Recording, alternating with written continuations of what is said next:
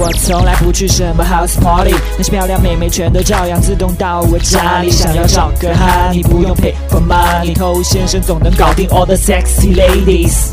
什么都不会，就是会把妹。欢迎收听《把妹宝典》，我是偷先生。之前我们也说过，告白这件事情，它本身是不具备任何的神奇功效的。那当然，在我们的身边也发生过一些因为告白最终确定两人情侣关系的案例。那这是怎么成功的呢？其实非常简单，那就是在你跟这个妹子告白之前，妹子已经被你充分吸引，她已经在喜欢你了。所以在她已经喜欢你的前提下，你跟她告白，她可以接受。但是你再想，既然他已经喜欢你了，你何必还要告白多此一举呢？你去牵他的手，他就会给你牵；你想拥抱他，他也会给你抱。循序渐进，会发生更多你想发生的事情。这就是喜欢。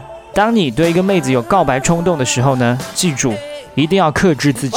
如果你觉得这一节还不够过瘾的话呢，可以去添加我的官方微信公众号 K U A I B A M E I，也就是快把妹的全拼，在那边会有更加丰富的泡妞技巧来教给你。我是偷先生，祝你早日成功。